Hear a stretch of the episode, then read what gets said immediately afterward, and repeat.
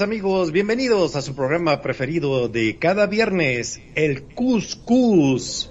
Sean todos bienvenidos nuestros radioescuchas que tienen la amabilidad de estarnos sintonizando aquí en Radio Consentido.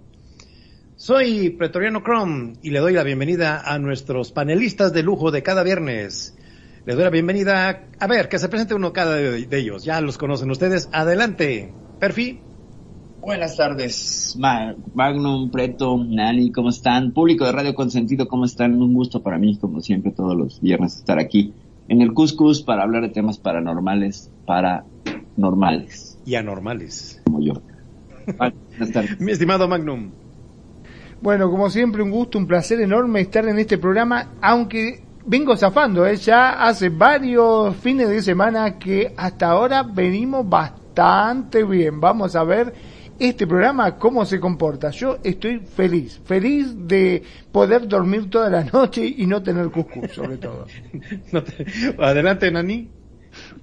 Me da risa porque no tienen Cusco. En cambio, yo me la paso viendo eh, hasta ciertas horas de la noche videos de Cuscus, de muchas cosas, de apariciones, de todo. Me encanta y yo, y yo duermo tranquila, a mí no me pasa nada. Videos de miedo, sí.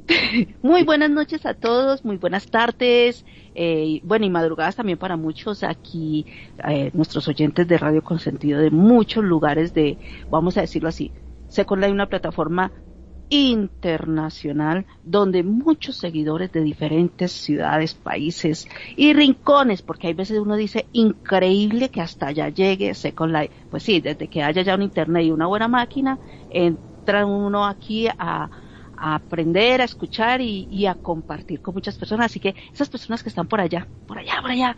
En estos días estuve hablando con uno, bueno, hace ocho días, que vino a escuchar Cuscus, pues dije yo, lo siento, lo siento, está, están en, estamos en un break porque estamos cambiando de, de tierra, de cine y, y bueno, todas las carretas, entonces nos tomamos este, estos días, así que mil disculpas para aquellos que nos estuvieron esperando. Y aquí estamos, aquí con un tema de hoy, mm, que a mí me encanta, a mí me encanta mucho y espero que les encante y tengan por ahí sus preguntas. Así que muy buenas tardes, noches para todos. Gracias, Preto, por permitirme estar aquí.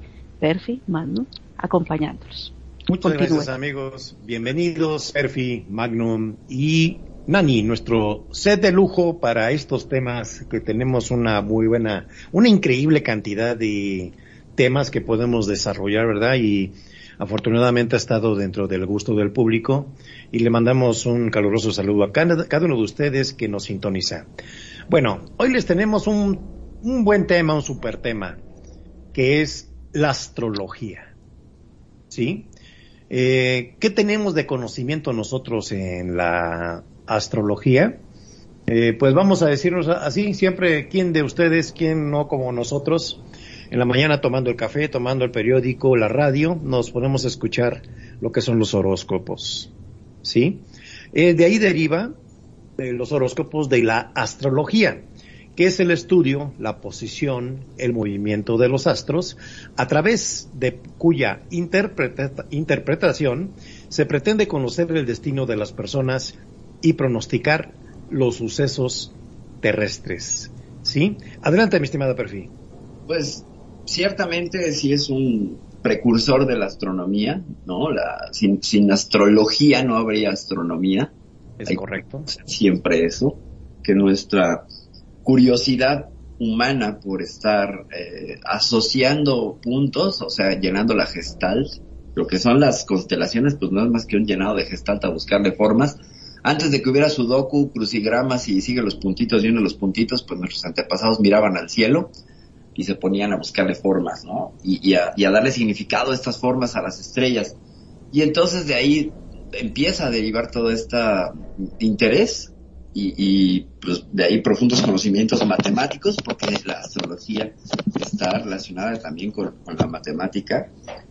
Y pues tenemos, tenemos lo que ahora es un, pues un debate, más adelante yo creo que sí lo vamos a poner, sobre la posición de los astros cuando se realizaron estos horóscopos eh, sumerios, que serían los que nos estaríamos basando, y la posición actual de la Tierra. Habría un cambio. Entonces, pues ya ahí no, nadie es el signo que dice ser, pero más adelante hablamos de ese asunto.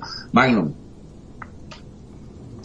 Es algo que hasta ahora eh, siempre me ha llamado la atención, porque viste que hay distintos frentes y que están bastante enfrentados entre sí. Los que dicen, ah, la astrología no sirve, es toda una pavada, este, es todo, te dicen cosas como para que vos te sientas bien y están los que no pueden ir a trabajar, como bien dijiste, sin antes agarrar el diario y ver qué le propone el horóscopo para este día.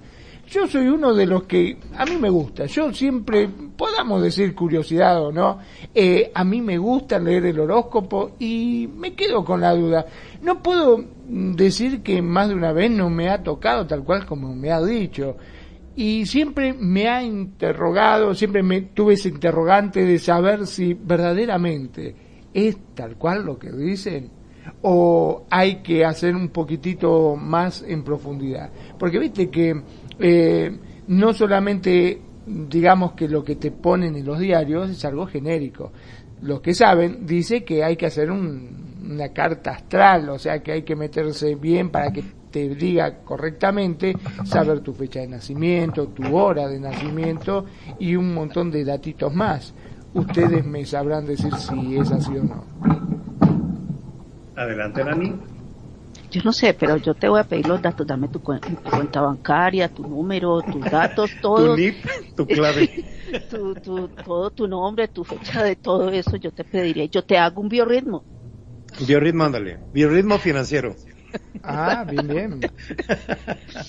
Una estrategia del caracol. A ver, yo, yo voy a decir, ay, a mí me han encantado todos estos temas siempre. Bueno, les voy a decir que a mí el Cuscus siempre me encanta porque traen temas que a mí, lo personal, me, han llamado mucho la atención. Eh, no soy una farática así como que, ay, no puedo vivir sin todo esto, pero ah, todo lo misterioso y todo esto me encanta. Y más, ahora voy a decir la astrología es ancestral.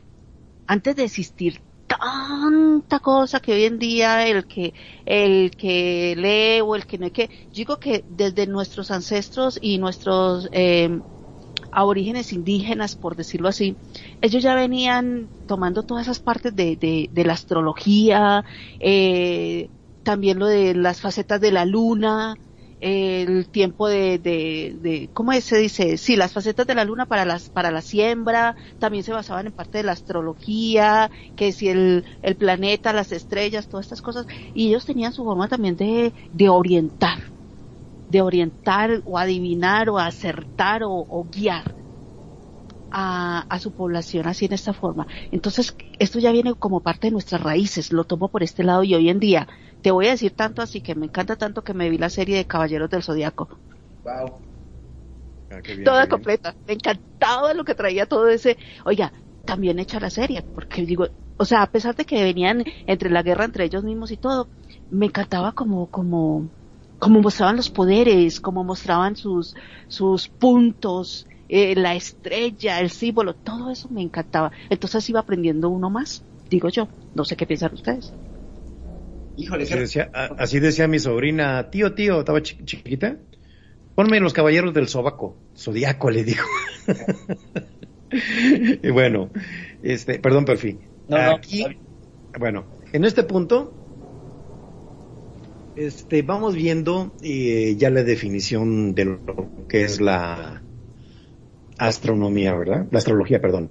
y se denomina como un estudio de la posición del movimiento de los astros y su posible influencia en las personas y, acontecimientos eh, en el mundo.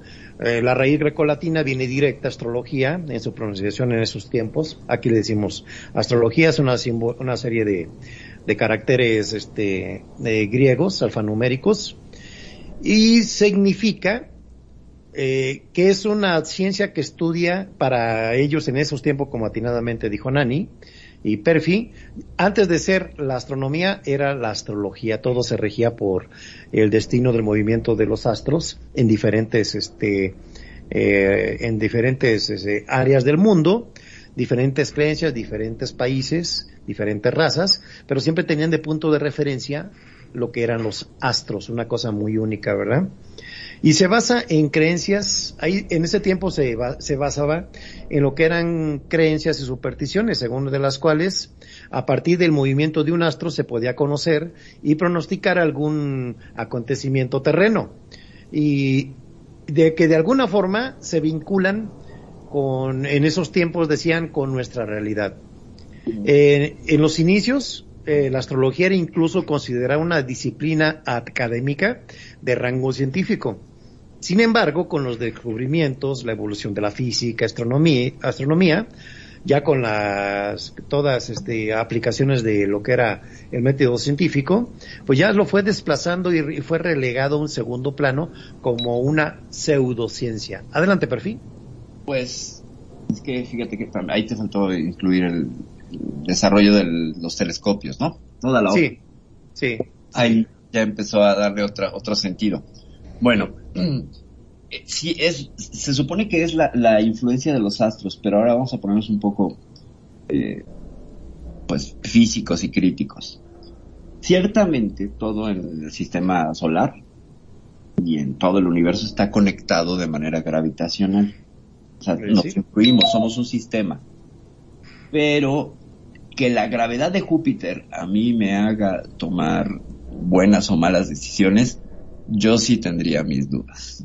Porque ya estamos hablando de cuestiones eh, como de influencia y por pura cercanía, pues tendríamos que ser, fíjese, por ejemplo, en la astrología la Tierra no está, no está considerada como parte de, todo es arriba, ¿no? Y, por, por pura cuestión, y lo sentimos todos y todos tenemos esa certeza, la gravedad de la Tierra manda, la gravedad de la Tierra nos manda. Entonces, a mí siempre me ha llamado la atención que la Tierra queda de lado y no es uno más de los sistemas que nos influyen cuando es el más fuerte que nos influye, ¿no?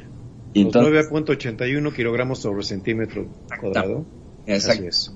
Que es la constante de la gravedad. Exacto, a eso nos jala hacia el centro de la Tierra. Entonces, ¿cuánta influencia? La de la luna, ok, lo entendemos. Incluso hay veces que la luna llena sales y dices, órale, sientes hasta el golpe así de, órale, ¿no? Me van a salir pelos y me voy a volver licán. Pero, ya más allá, como que habría una atenuación de la, de la influencia y bueno, hay cosas, por ejemplo, Orión y, y otras que están ahí en, creo que en, alguna de las constelaciones, ahí sí ya se me escapan los datos, pues están muy lejos, ¿no? Y luego entonces, si la luz que podemos medio medir, ¿no? Medio, porque esto no es un tema, eh, tarda, lo que vemos es el pasado de las estrellas, no sabemos todavía si esa gravedad tiene un tiempo. Es decir, si la gravedad emanada desde Júpiter, cuánto tarda en llegar a la Tierra. No podemos saberlo porque aún no descubrimos el gravitón, y no podemos hacer esas mediciones, ¿no? Suponemos, por lo tanto, la, la gravedad, pues sí es parte de una teoría, pero todavía le falta tener ese elemento básico, esa partícula, para que sea una constante real, ¿no? Dentro de la física, tanto la, la física mecánica newtoniana y, y, la teoría de la relatividad de Einstein, como las teorías cuánticas. Entonces, Así como la de Niels Bohr. Como Niels Bohr. Exactamente. Bueno, tenemos ahí eh, ahorita la actualidad del estudio del CERN, de la frontera franco-suiza, donde se están descubriendo las partículas nuevas, las quark, up, down, charm, eh, la partícula de Dios, que es un acelerador el atómico, Ajá. ¿verdad? Y sobre todo, a todo lo que estás diciendo vamos a englobarlo en una sola palabra. Ah. Estamos hablando de panspermia.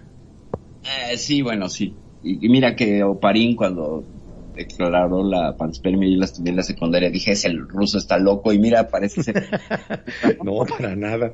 ya se, parece que se... se, se sí, y para, para, eh, si podemos a, para el público eh, explicar la panspermia perfil, porque está muy relacionado el tema. La teoría de la panspermia sostiene que la vida eh, salta de un planeta a otro. Bueno, Oparín la propone en 1840, una cosa así y pues tampoco es que tuviera una visión de, tan grande del cosmos como la tenemos ahora. Ajá. Por ejemplo, gente como Einstein pues se murió pensando que el universo era estático y que pues solo era nuestra galaxia y se acabó, ¿no? Ahí Así daba es. el La expansión Ajá, entonces ahí llegó ya Edwin Hubble y le dijo, no, pues es que todo se está expandiendo y son más galaxias. Y está una, y está una, ve- una velocidad endemoniada nos movemos, ¿eh? Eh, De hecho, sí. De hecho, eso ya, ya lo hemos comentado y es impresionante. Nos movemos no solo como planeta, sino también Ajá. como sistema y también como Ajá. galaxia.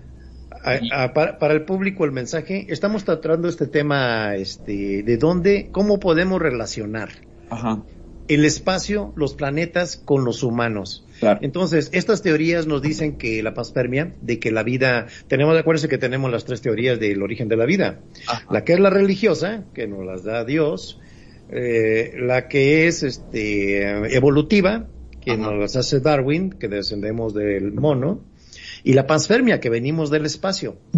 Sí. Entonces, si venimos del espacio, estamos hechos de una materia única que compartimos con los hermanos este, extraterrestres, con los planetas.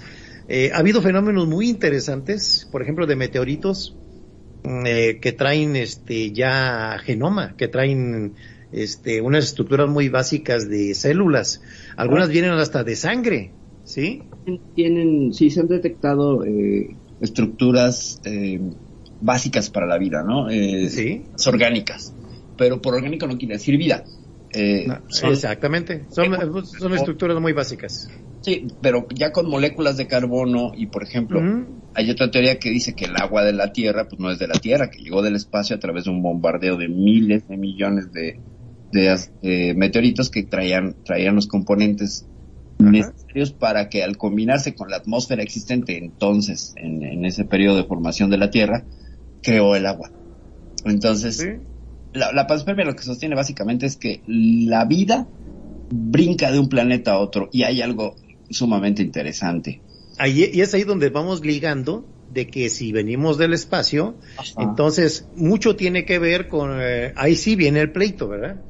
Estamos hablando de cosas orgánicas que podemos tocar y ver, pero si le agregamos el alma y la suerte, ya no hubo una conjunción de cómo unirlos. Es donde una parte se va para, vamos a decir, la suerte de las personas, que es una cosa así muy subliminal, ¿verdad? De, de entender, eh, con la cosa física, es donde se separa la astronomía de la astrología. Adelante, perfil. Pues es que, a ver, ya nada más para concluir todo este arco. Sí, y le pasamos el boleto a Magnum. Sí, sí. Eh, sí hay una influencia, ciertamente, pues bueno, básicamente todos estamos hechos de material estelar. Todo lo que está en la Tierra, pues surgió del Sol.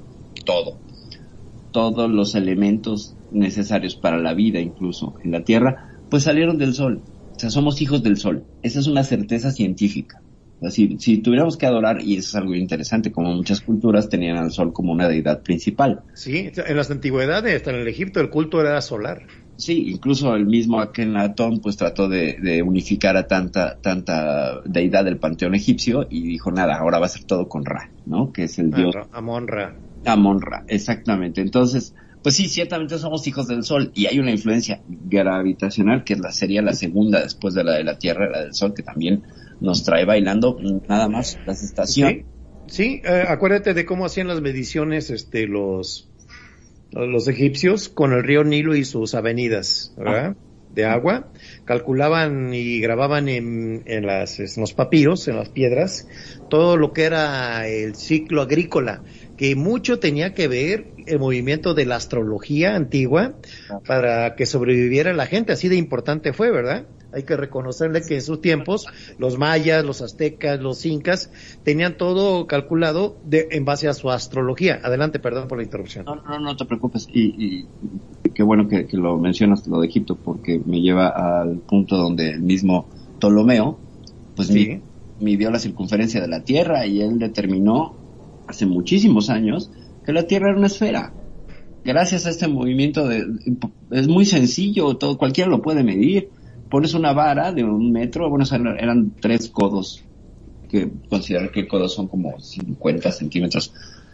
La barra mediría, un metro y medio, la pones al, al mediodía y entonces el, el, ángulo que hace la sombra sí. es, un, es un segmento, es un arco de un gran eh, de un gran círculo. Entonces, más o menos calculas el tiempo que tarda en cambiar y lo empiezas a multiplicar y vas a tener la circunferencia de la Tierra. Es bien sencillo. Vaya, si yo que soy una lerda para las matemáticas lo entiendo. ¿no? no, hubo también un caso muy bueno en la Edad Media, el León Foulcat.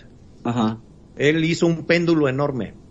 Ajá. Y lo puso en una iglesia y se lo demostró a los sacerdotes. Ajá. Y al, en ese tiempo a la gente científica. Péndulo. Hizo una, hizo una marca de arena hizo arena, puso arena y puso el péndulo, pero enorme, lo colgó desde arriba de lo que es la cúpula y lo puso a oscilar. Ajá. Osciló, osciló, osciló tanto tiempo cuando van viendo que en la arena se va dibujando la curva del movimiento geoposicionario de la Tierra. Ese tan sencillo que lo hizo y de Ajá. una forma tan admirable, ¿verdad? Tan brillante, claro. Brillante, brillante. Jean León Foulcat se llama. Lo voy a buscar en internet, muy bueno. Foucault es la pronunciación. Te lo digo Ah, porque es el apellido que, que el antropólogo, bueno, el historiador eh, que tiene tantas eh, aportaciones en cuanto a estudios sobre el poder y la sexualidad, este Michel Foucault. Ah, Pues, Foucault, ajá. Es que es de, se pronuncia François de la sensualité. Ándale. ok, vamos con Magnum. Ajá. Perdón. No, No, no, por favor, vos sabés que me quedé pensando, ¿no? Porque una de las cosas que siempre se habla sobre los egipcios, este, era por qué estaban tan fascinados con las estrellas, por qué miraban tanto para arriba y hacían sus pirámides y todo Muy, con muy distintas fácil, posiciones. ¿no? Es, Lo es que que en pasa esos que tiempos no había internet. exactamente, no existía internet, no Tenías todo el tiempo para mirar el cielo. Exactamente, no tenían internet, no tenían Netflix, no tenían nada No como tenía para radio consentido. Imagínate, imagínate. Qué Entonces, aburrido, ¿qué- Eran reaburridos, lo único que podían hacer es sentarse y mirar para arriba. Bueno, supuestamente los egipcios observaron que las estrellas realizaban un giro completo en poco más de 365 días. Además, este ciclo de 365 días del Sol concuerda con el de las estaciones. Y ya antes del año 2500 antes de Cristo, los egipcios usaban un calendario basado en ese ciclo, por lo que cabe suponer que utilizaban la observación astronómica de manera sistemática desde el cuarto de milenio. Ya No, no, el no. año civil egipcio tenía 12 meses, de 30 días, más 5 días llamados epagómenos. La diferencia, pues, era de un cuarto de día respecto del año solar. No usaban años bisiestos, o sea, 120 años después se adelantaba un mes, de tal forma que 1456 años después del año civil y en el astronómico volverían a coincidir de nuevo. Digamos que el Nilo empezaba su crecida más o menos en el momento en que la estrella Sotis, nuestro Sirio, tras haber sido mucho tiempo invisible bajo el horizonte, podía verse de nuevo poco antes de salir el sol. Digamos que el calendario egipcio tenía tres estaciones de cuatro meses cada una. Inundación era Aket. Invierno, Peret, es decir, salida de la tierra fuera del agua. Y verano, Shemu, es decir, falta de agua. Es así, perfil. Impresionante, Magnum. Hiciste la tarea. Me dejaste ahora sí con la boca abierta. ¿Cómo ves, Perfil? Muy bien. Muy bien. Hizo la tarea. Hizo Eh, la tarea, Magnum. Los egipcios, muchas, eh, aquí hay que, ah, vamos a, vamos a amarrar dos temas. La astrología, es decir, eh, la capacidad de crear estas cartas según ciertas agrupaciones, o llámese constelaciones, de- eh, en el cielo, permitieron, y forzosamente para entenderles, requerías de un estudio de medición, o sea, tenías que usar matemáticas.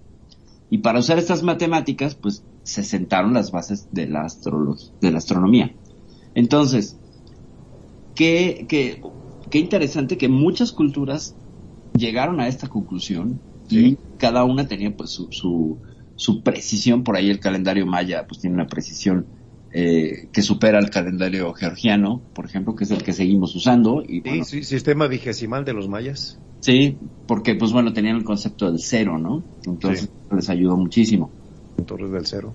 Todas las Sí. culturas requirieron de esta mezcla de magia y ciencia eh, que terminó siendo pues muy favorable porque no solo te permite medir y predecir, o sea, la, la cuestión, que- bueno, es que dentro de cinco días va a cambiar el clima, por cómo lo sabes, porque cada año pasa así, ¿no? Entonces ya sé que va a empezar una estación y que es propicia para la siembra de ciertas semillas, va a subir el Nilo, o lo- van a cambiar los cauces de los ríos, o las mareas van a variar. Entonces, fíjense cómo todo está relacionado a una cuestión estacional y de eh, fenómenos que podemos obser- observar y corroborar aquí en la Tierra, como muy fácil el día y la noche con el movimiento de la Tierra de rotación, ¿no? Entonces, a partir de eso, que es nuestro propio reloj, la Tierra es un reloj, ¿no? Que se está moviendo y toda la- nuestra medición del tiempo tiene que ver con qué? Con la rotación. O sea, nosotros tenemos el segundo y los minutos que están basados en la rotación de la Tierra. Tenemos un día de 24, 23,54 minutos en algunos días y otros que se hacen más largos y llegan casi a las 24 horas. En realidad nunca tenemos un día exacto de 24 horas, ¿eh? Eso es una... es- Así es. no Es una compensación. Bueno, cedemos la palabra a Nani. Adelante, Nani. Ya. No, yo estoy aquí fascinada escuchándolos a ustedes con todo eso.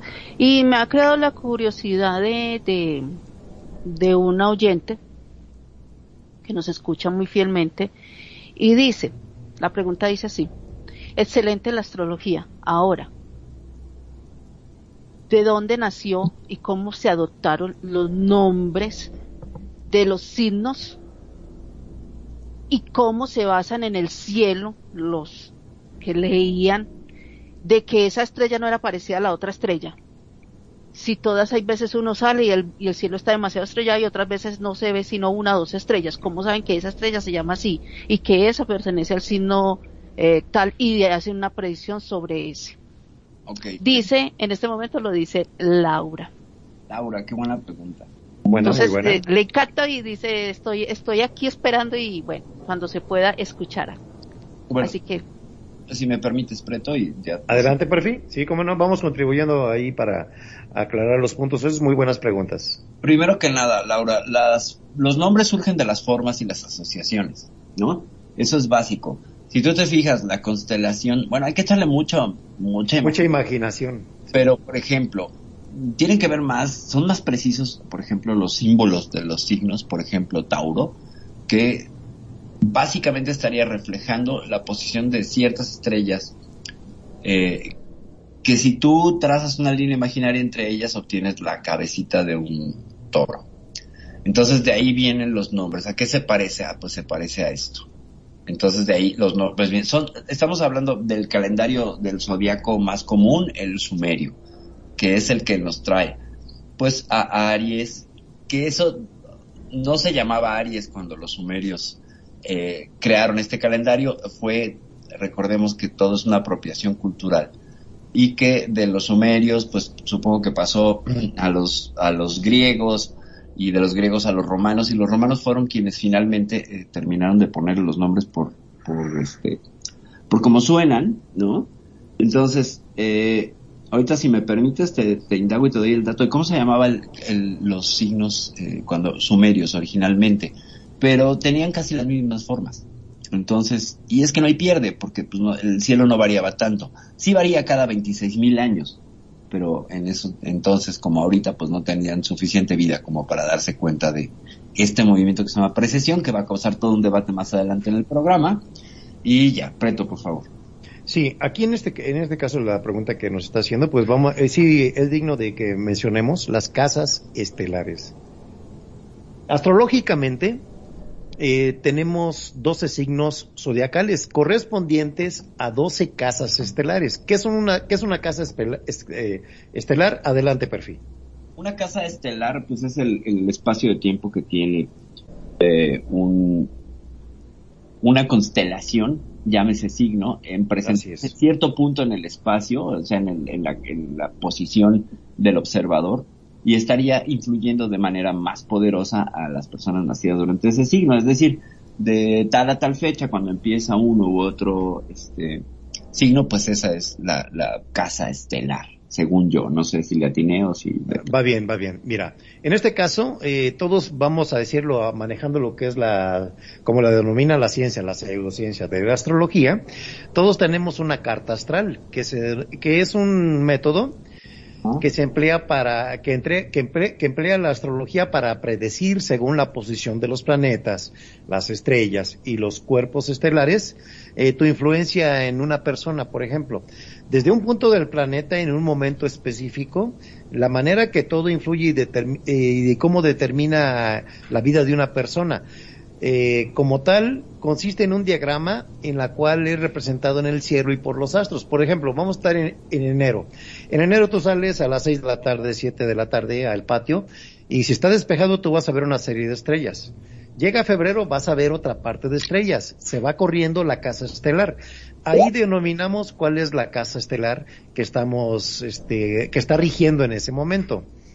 De los signos zodiacales de las que son las casas este, zodiacales según el horóscopo de Occidente. Eh, se asocian, por ejemplo, a Aries, Tauro, Géminis, Cáncer, Leo, Virgo, este, Libra, Escorpio, Sagitario, Capricornio, Acuario y Piscis. Todas las personas estamos regidos según la fecha de nacimiento con una casa estelar, ¿sí? Según este, eh, los astrólogos, quien nace bajo la influencia de estos signos, este, pues va a tener, va a determinar la estación, su personalidad y modo de conducirse en la vida. Adelante, Magnum. Bueno, eh, a ver, el zodíaco del griego Sun, que significa animal, y Kilklos, que significa rueda, es una banda celeste de 18 grados de ancho que se desplaza por la eclíptica, que es la línea curva por donde transcurre la Tierra alrededor del Sol. La banda se divide en 12 constelaciones, que están ligadas de acuerdo a la progresión de las estaciones. Pero, ahora bien, ¿qué representa cada una de estas constelaciones? Bueno, por ejemplo, Aries, como bien estuvo mencionando Preto, eh, es el carnero, carnero de lana dorada que la diosa Nefel envió para salvar a Ele y Frixo. El carnero fue inmortalizado por su labor, pero su bello sino de oro es el mismo que Jason y los argonautas buscarían en el famoso mito. También está Tauro. Tauro es el toro blanco en el cual Zeus se convirtió para montar a Europa. Este mismo toro es el padre del Minotauro. Con respecto a Géminis, son Castor y Pollux, hijos de Leda, la mujer a la que Zeus poseyó convertido en cisne. Pollux era inmortal y Castor mortal. Cuando Castor fue asesinado, Pollux pidió ayuda a Zeus para poder estar junto a su hermano. Ahora están unidos en la constelación. Por ejemplo, cáncer, dice se trata del cangrejo que Hera envió para luchar contra Heracles, Hércules, junto a la hidra. Heracles mató al cangrejo, pero Hera lo consagró dándole su propia constelación. En el caso de Leo, que es el león de Nemea, que Heracles debió matar en el primero de los doce trabajos, según el mito, lo estranguló le quitó la piel y desde entonces lo usó como armadura. Ya Virgo es Astrea, hija de Zeus y Temis. Ella llevaba los rayos de Zeus en la guerra contra los titanes. Por esta razón, él la subió al cielo entre las estrellas. En, con referencia a Libra, por ejemplo, también relacionado con Astrea, quien personificaba la justicia en el mundo de los hombres, la constelación de Libra, cercana a la de Virgo, es la balanza, que ella llevaba entre las manos. En el caso de Escorpio, los mitos difieren en cuanto al origen del escorpión, pero sí coinciden en que se trata del animal que mató a Orión con su picadura. Una de las versiones dice que salvó a la diosa Artemisa de ser violada por Orión y que por eso la diosa lo elevó a los cielos. En el caso de Sagitario, se trata del centauro Quirón, inteligente, sabio y de buen carácter fue un gran maestro de música, arte, casa, moral y medicina, y fue además tutor de varios de los héroes más destacados de la mitología griega. Capricornio, esta constelación hace referencia a la cabra Amaltea, la cual crió Zeus y lo escondió de Cronos, ya que adulto Zeus peleó contra los titanes con la armadura de piel de cabra. Acuario se trata de Gemimides. Perdón, Ganímedes. Ganímedes. Ah, ahora sí, Ganímedes. El más hermoso de los hombres mortales. Zeus lo raptó, lo llevó al monte Olimpo y lo convirtió en copero. Él es quien servirá a los dioses de néctar de su jarra.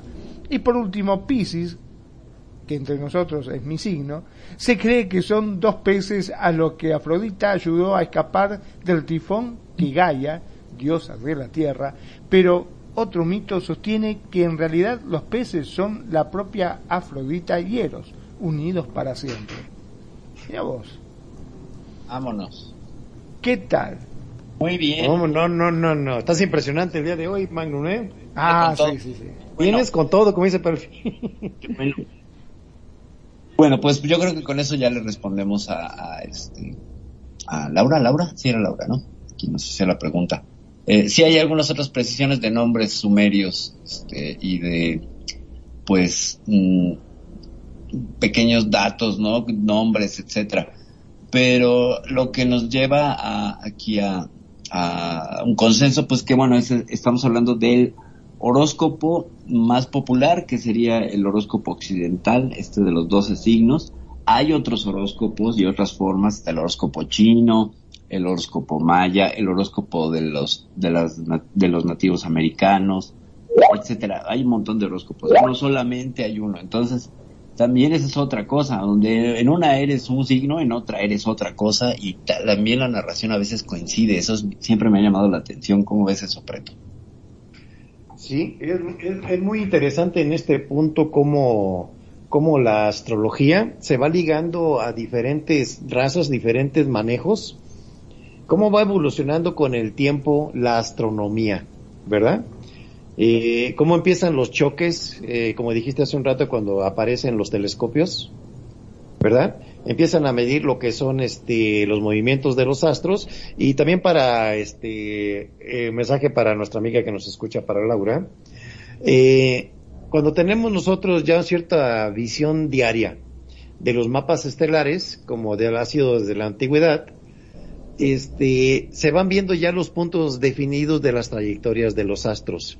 Acuérdense que los movimientos de traslación y en su eje de la Tierra eh, y, el, y el movimiento que hace no exactamente circular, que empieza como un ovoide, ¿verdad? Como una pelota desinflada. Y eso nos... Adelante, perfecto. ahí. No solamente eh, orbitamos al Sol en una elipse irregular. Así es. El movimiento de la Tierra va haciendo un, un, movimiento que se llama nutación. Y estos son como pequeños rizos. ¿Se acuerdan de los cables de los teléfonos antiguos que eran rizados? Bueno, así, así vamos haciendo pequeños movimientos alrededor. Entonces no es una elipse lineal, vamos haciendo estos rizos. Y la Tierra, que está inclinada a 23,7 grados, eh, se va desplazando sobre este eje del, que está inclinado una vez cada 26 mil años, que es la precesión. Y eso hace que cambie todo el panorama eh, estelar. Es decir, lo que los ancestros hace 26 mil años es otro cielo y el que verán nuestros sucesores dentro de 26 mil años, eh, todos los dioses quieran que la humanidad sobreviva a sus estupideces, eh, será otro cielo. Entonces, ese factor es el que cambia muchas cosas y ahí es donde viene todo lo que, lo que es el famoso horóscopo de la NASA, que agrega dos signos más y mueve todas las fechas.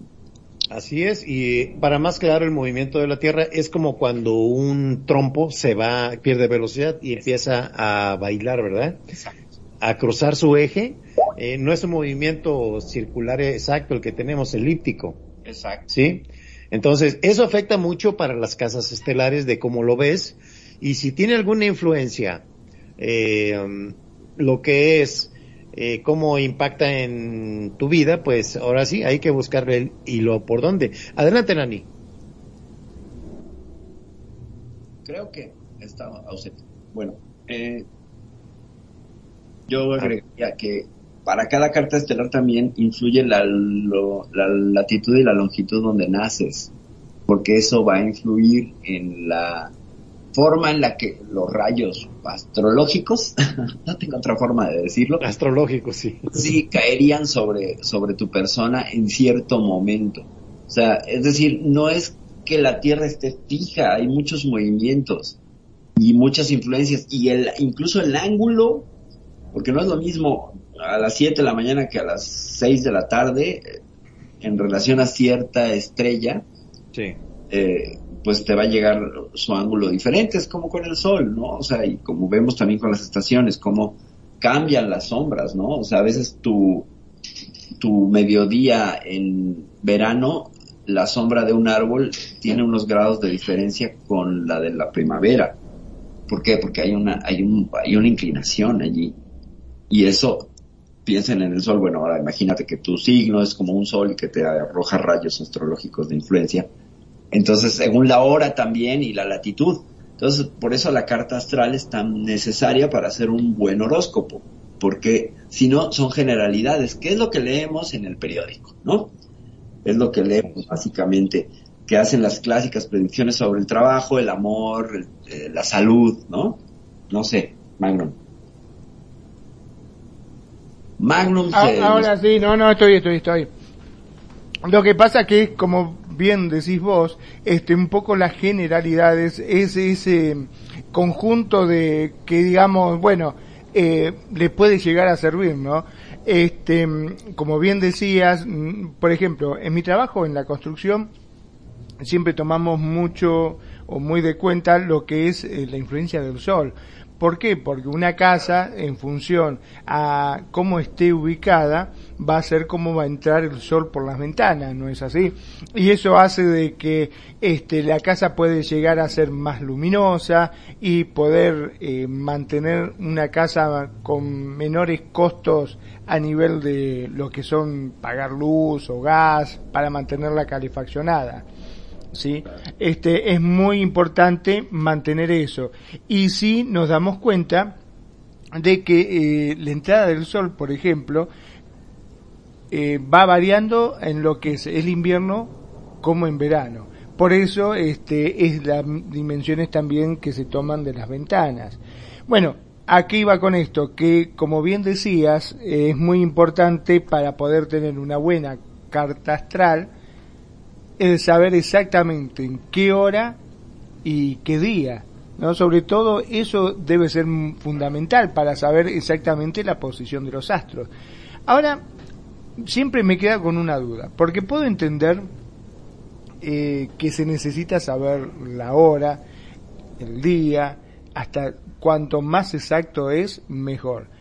¿Cómo uno puede llegar a saber o cómo se, mm, se lo asemeja para saber cuál es la conducta que va a tener el individuo el día de mañana.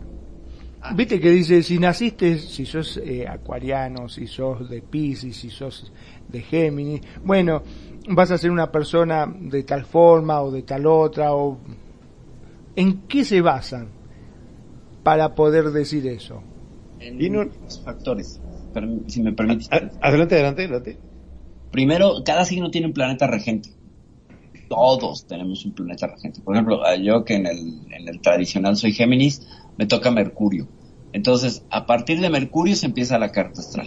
Entonces, según la hora, la latitud, bla, bla, bla, ¿en qué posición estaba Mercurio el momento de mi nacimiento en el año en el que nací? Entonces van y consultan y dónde está la posición.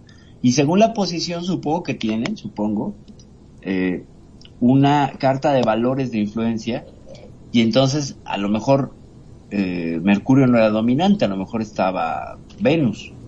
Entonces, si el dominante no era mi planeta por la hora en la que nací, entonces tengo una tengo un ascendente, porque ese es, ese es otra, eh, otro factor, con Venus, pero también con qué constelación estaba en ese momento. Entonces, a lo mejor eh, está, si es ciertamente estamos en Géminis, pero si está Venus, entonces hay una correlación que también me imagino, no soy astróloga ni nada, lo estoy haciendo por pura deducción. Lo que, lo que hacen es buscar cuál es la constelación contraria, porque también tendría una influencia, aunque le esté dando todo el lado de la Tierra. Y por eso es que existe la, parte del ascendente en, ¿no? O sea, todos tenemos un signo y un ascendente en otro signo, que es otra influencia. Entonces, según por constelaciones y por planetas, hay, ascendente, hay, hay poderes, pues, ¿no? Influencias de mayor o menor grado. Y se le asignan valores simbólicos, por ejemplo, Venus, digo, Mercurio es el, el, mensajero de los dioses y entonces es el que lleva los mensajes. ¿Se encarga de qué? De la comunicación. Entonces tengo un planeta que influye en que yo sea una persona comunicativa y que me dedique a cuestiones como la locución, por ejemplo. ¿Sabes? Y entonces así le vas asignando valores. Según el planeta tiene unos valores. Por ejemplo, Júpiter serían personas mucho más eh, centradas, con una visión más eh, sólida de la vida, menos soñadores, bla, bla, y así vas, vas llenando y entonces vas haciendo una carta de rasgos de personalidad. He de decir, me parece a mí un tanto arbitrario, porque pues bueno, Mercurio desde ahí es una combinación entre lo que es el dios eh, greco-romano y lo que se le asignaba y lo vamos asociando a un planeta que a lo mejor pues no tiene nada que ver, ¿no? O sea, Mercurio es una bola chicharrada de piedra que, bueno, recientemente descubrieron que tiene un montón de diamantes, por cierto. Entonces, eh, ni tan achicharrada, ni tan poco valiosa, pero bueno, ¿qué influencia tendría, no? Real, real, pues esa sería siempre, siempre mi duda. Pero por allí, no sé, preto. Ahora pregunto, o sea que si el ser humano se ve regido por este, los planetas y, o constelaciones que estaban en el momento de su nacimiento, significa que básicamente entonces, volviendo a los antiguos astronautas, nosotros no pertenecemos a este planeta. Digo, porque si a nosotros nuestra conducta o nuestra vida nos la rigen en función a los planetas, como se alinean al momento de nuestro nacimiento, ¿no te da la sensación de que podemos llegar a ser personas interplanetarias, para no decir interplatanarias, como diría el chavo? Interplanetarias, ciertamente. sí, sin duda, sí, sí, pero Preto, a ver. Preto se nos ausentó. Se lo llevó Venus. Dijiste Venus y se fue con Venus pero él decía Perdón, se me quedó, fue, se me quedó el, el, el, off en el micro. Se le quedó el off en, en, en Plutón. En Mercurio. Exacto. Sí, aprovechamos amigos para darle un saludo a nuestros escuchas y por aquí nos reporta que nos está escuchando Mar, querida Mar, Tuquesa Mar Solo, un saludo para ti, Laura y demás este, escuchas que estamos ahí al aire. Mira, no digas, aquí es muy interesante ya el, el tema que ya hemos desarrollado. ¿Está por ahí Nani? Eh, creo que no. Pero... No, bueno. Bueno, ¿qué les parece si entramos a lo que son las experiencias ya personales del horóscopo, que hay mucho tema, de alguna experiencia que haya... A ver, Manu, tú que lees el horóscopo, ¿te ha coincidido la profecía diaria en tu vida, algo que, que tú digas, ¿sí cierto? Bueno, convengamos que, como decía, eh, como al ser generalidades, no te digo que siempre, ¿Sí? pero sí, más de una vez este, me, me ha salido bien. Como por ejemplo cuando te dice, hoy vas a tener un día fenomenal. Hay veces que tengo un día bárbaro. Eso sí, con respecto a los números, que tu número para hoy es jugar a tal cosa, mm, ahí andamos flojitos. ¿eh? El de la lotería siempre le, no le atinas. No, no, no, con los números no. Muy bien. Perfi, ¿alguna experiencia con horóscopo? Pues mira, un tiempo sí me dejaba influir eh, por el horóscopo hasta que vino mi padre y me dijo, mi padre que se dedicaba, a- o sea, yo sí lo seguía así de, no, bueno, hoy me va a ir mal en el amor, hoy me va a ir así, tendría ya como 23, 24 años. Y entonces vino mi padre que un tiempo se dedicó a hacer periódicos y revistas, editor y redactor y hasta director fue. Entonces me dijo, mira, no creas en eso de los horóscopos, te voy a decir por qué. No, pero es que mira que este tal día que no, no, no, no. Mira, lo que hacemos en los periódicos es esto. Tenemos, pon tu 24 eh, predicciones.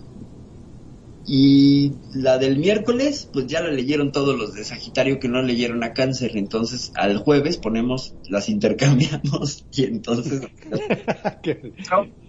y así le hacemos. Y eso lo he hecho dice, desde hace 40 años y así se hacen todos los periódicos. O sea, te escribes 5 o 10 predicciones por signo y luego las vas mezclando y vas jugando a que no se repitan porque nadie lee el horóscopo de otro o rara vez por tu pareja, etcétera. Pero el foco está en leer tu horóscopo.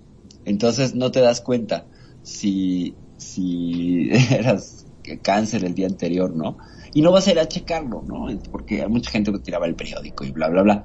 Entonces es complicado y, es, y eso siempre me metió un montón de dudas y dije, oh padre, gracias por la información. Te abrió los ojos. Me abrió los ojos por un lado, pero por otro sí te puedo decir que decidí hacerlo un tiempo después al revés. Dije, ok, lo voy a leer en la noche, a ver cómo me fue en el día, a ver qué decía. Explico a pasado. Y entonces había veces que sí decía, órale, si la sugestión, sí había... Eh, bue- bueno, ese punto es bueno, la sugestión. Este, ¿quién de nosotros que a veces andamos un poco tocados emocionalmente, necesitamos algunas palabras ya sean escuchadas o leídas y nos autosugestionamos para bien o para mal, ¿verdad? A ver, por aquí tenemos a Nani. ¿Qué nos puedes platicar al respecto, Nani? A ver, ahora sí. ya, ya estoy por aquí, escuché. Bienvenida. Mira, hay una de las cosas que me creó siempre curiosidad con la lectura de los de, del horóscopo. Y lo que dijo Perfi que le habían dicho, eh, es cierto, es cierto porque yo, mira, eh, hubo un tiempo que yo veía el horóscopo siempre de, de una revista que salía, pero esta revista salía cada mes. Y yo la miraba y yo decía, pero esto no lo dijo hace como tres meses. Eh, Y el problema, y el, el problema, la ventaja o la desventaja es que eh, yo, yo digo que yo tengo, pues yo digo, bueno, me- se ha pasado así que te- memoria fotográfica. Yo empiezo a leer algo y ahí mismo automáticamente dice, yo ya lo leí, y es más, si me acuerdo hasta el momento que lo leí, voy y busco, y si tengo todavía los archivos, voy y busco allá, que eso lo había visto en otro lado, y más o menos dónde fue que lo dejé. ajá, Y yo dije, no, pero esto salió hace, esto salió hace como dos meses. ajá. Esto salió así, o sea, el tiempo que, que haya pasado. Y fui, busqué la revista porque, bueno, la revista salía cada mes y uno las deja para que, porque yo trabajaba en, en una peluquería, Ajá. entonces allá me, me decía, yo era la que lavaba por las cabezas, ¿no? Y me decía, eh, ay, las revistas para que las clientes lean. Claro, como traían también reportajes y todo, yo miraba lo de las revistas y cuando ya eh, se, se, se tenían ahí para que cuando llegaran le, leyeran. Y ahí fue cuando fui y le encontré, y sí, decía lo mismo. Y otra cosa que me di cuenta también que lo que dijo Perfi era que, que intercambiaban lo, los, lo, lo de Sí. Tauro. Eh, ten en cuenta que esta semana, ta, ta, ta, ta, ta, ta, ta. Y después en Pisces decía lo mismo. Ajá.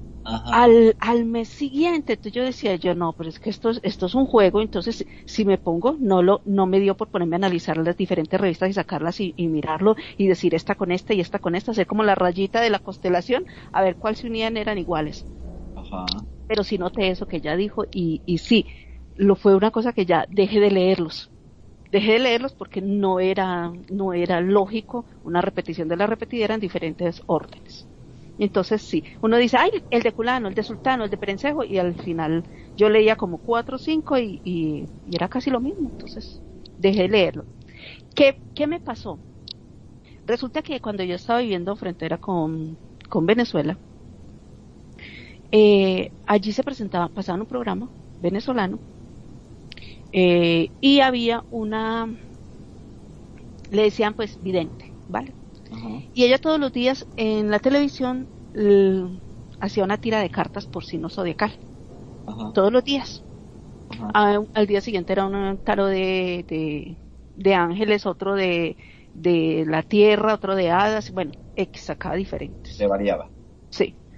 Y ella lo hacía así, bueno, yo la escuchaba, que vamos a ser realistas, todo esto me ha gustado, yo la escuchaba y, yo miraba y sacaba dos, tres cartas y va. Iba diciendo, dije yo, no, pero yo nunca he puesto cuidado si, si lo que ella está diciendo a mí me sale. Les digo que, que sí, la tiró y dijo el color azul va a predominar y vas a tener, dijo una carreta así, yo dije yo, eh, voy a poner cuidado hoy, apunté en una libretica lo que dijo lo más, lo más clave, ¿no? Y entonces no podía decir voy a grabarlo con, con el celular para que quede grabado, ¿no? Sino que me tocaba, lo apuntaba. Oye, y en el transcurso del día me fue sucediendo lo que ella dijo, y dijo un número, tu número de la suerte es tal, complementa con cualquier número que te guste de tal, me dijo, y me fui yo y hice un chancecito. Fui cortico porque dije yo, ah, vamos a intentar aquí, hoy voy a pararle bolas a esto. Les digo que cayó el número, pero en un orden, no en el orden que yo lo, lo jugué, sino pues en diferente orden, pero cayeron los números. Wow. Y quedó eh, lo del transcurso del día, el color azul, sí, donde fui me dijeron que debía llevar, bueno, X, lo que ella dijo más o menos así. Y, y por final dijo, mucho ojo con tal cosa.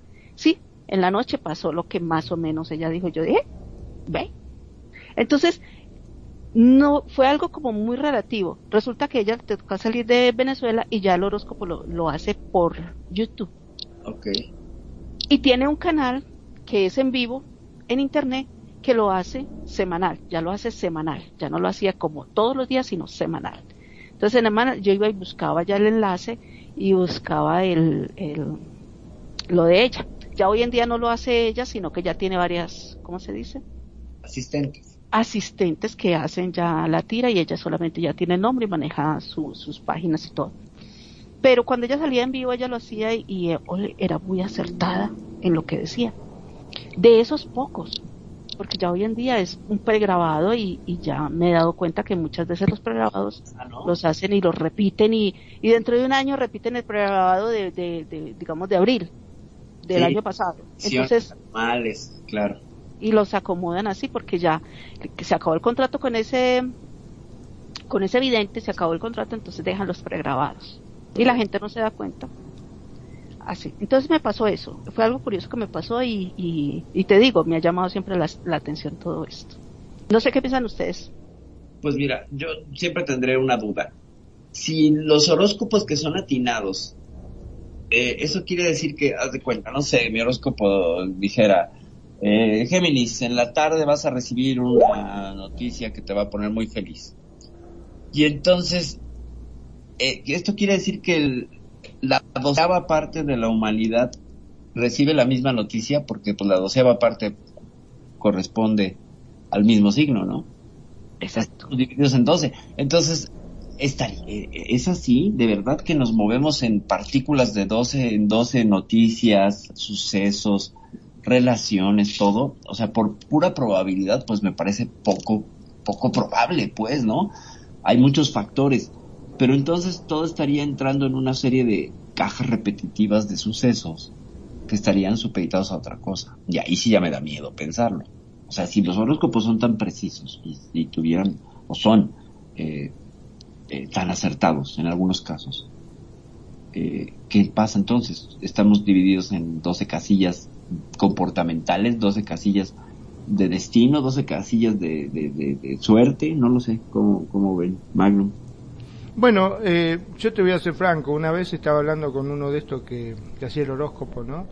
y yo siempre lo jodía, le decía, ah, tenemos un número, che, pero el número que me dijiste nunca, le invoqué, bueno, la verdad que sos bastante, me dijo, mira, ¿sabes lo que dice el horóscopo? No, que sos un pavote, me dijo. ¿Y sabes que le invocó? le invocó, che. quedé pavote, quedé así, ¿qué va a ser? Debe ser por el horóscopo, digo yo, no sé. No sé si se fijó bien, ¿eh? Porque algo hizo, pero bueno. Algo de eso hay. Este, mira, yo creo que también pasa mucho por lo que uno cree, por la convicción que uno tenga, ¿no? Este, yo te voy a ser franco, no es tanto del, del tema del horóscopo. Tenía una, una vecina que era fanática, jugaba a todo. Vos ibas caminando y pisabas caca y te decía, ay, sí, hay que jugarle a tal número porque va a salir. Yo lo jugaba y no salía ni cerca, ni parecido. Bueno, de hecho, yo siempre digo, juego a número y salen letras. O sea, no le invoco jamás. Este, en el caso de esta mujer siempre le, siempre la pegaba. Wow. Vos, vos sabés que yo iba a... hablaba con ella y digo, bueno, como por ejemplo ahora que me ahogué, me decía, ah, te ahogaste, está el número, salía corriendo, lo jugaba y después lo otro día, gracias a vos me gané tanta plata, gracias a vos me gané, pero digo, la pucha, yo iba, pisaba caca, lo me pasaba, lo, lo jugaba, no invocaba una. ¿Cómo puede ser, digo yo, de que a, a uno le vaya tan bien con eso y a otros no? ¿Será por la convicción que tiene o será que tiene un instinto que nosotros no podemos tener? ¿Ustedes qué opinan? Probablemente Preto. A ver, en este punto vamos a ir haciendo un, este, vamos a irnos a un poquito de historia de la antigüedad de cómo, cómo se va dando la astrología en la vida de las personas. A lo largo de la, de la historia, este, la astrología fue aceptada en varios contextos políticos, académicos, como una tradición erudita y era parte integral de otros estudios con la astronomía, la alquimia, la meteorología y la medicina. Eh, hacia el final del siglo XVII, nuevos conceptos como el heliocentrismo, que quiere decir que todo giraba alrededor del Sol Magnum, así como lo dijiste hace un rato, eh, el heliocentrismo de la astronomía y la mecánica de Newton y la física pusieron en duda todo lo que era la astrología, logrando que con ella la misma perdiese la posición ac- académica y teórica, y esto por la creencia de, eh, por la creencia común también, y se fue reduciendo en una gran medida este lo que era la, astro- la astrología. ¿Por qué? Porque empezaron a comprobar eh, ciertas cosas científicas de cómo se movían los astros, por qué, y obviamente la astronomía argumentaba que no había relación con las personas y en su, en su vida, ¿verdad? Porque era una cosa 100% científica y la mecánica cuántica, cómo se movían y cómo se trasladaba eh, un planeta, eh, un sol, una luna, en cierto espectro de lo que eran las casas estelares. ¿Sí? La astrología en su aceptación más amplia es la búsqueda de la lógica o sentido del cielo.